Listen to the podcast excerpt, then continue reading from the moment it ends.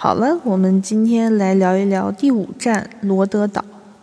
罗德岛的全名应该是 The State of Rhode Island and Providence Plantations，简称罗德岛。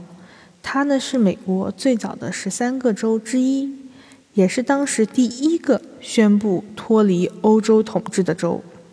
它有一所著名的私立学校，也是常青藤盟校之一，叫布朗大学。哈利波特女主角 Emma Watson 就是这所学校毕业的。之前呢，我一直不知道布朗大学的具体地址，直到一个高中同学去那里读了博士，哦，才知道哦，原来布朗大学在罗德岛。关于罗德岛的记忆不是很深，只记得当时去了一个。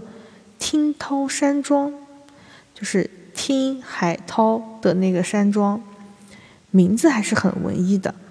庄园就是靠海而建，所以你能听到海涛、海浪的声音。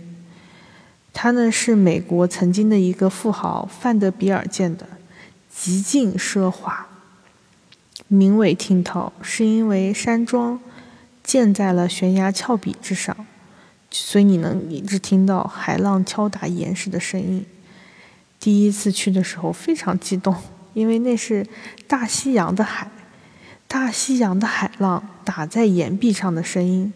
海的另一侧就是欧洲，一个说了很久、听说了很久，但是从未踏足的神秘大洲。虽然自己后来一七年的时候去了北欧啊。然后，关于罗德岛还有一个重要的信息，就是罗德岛免税。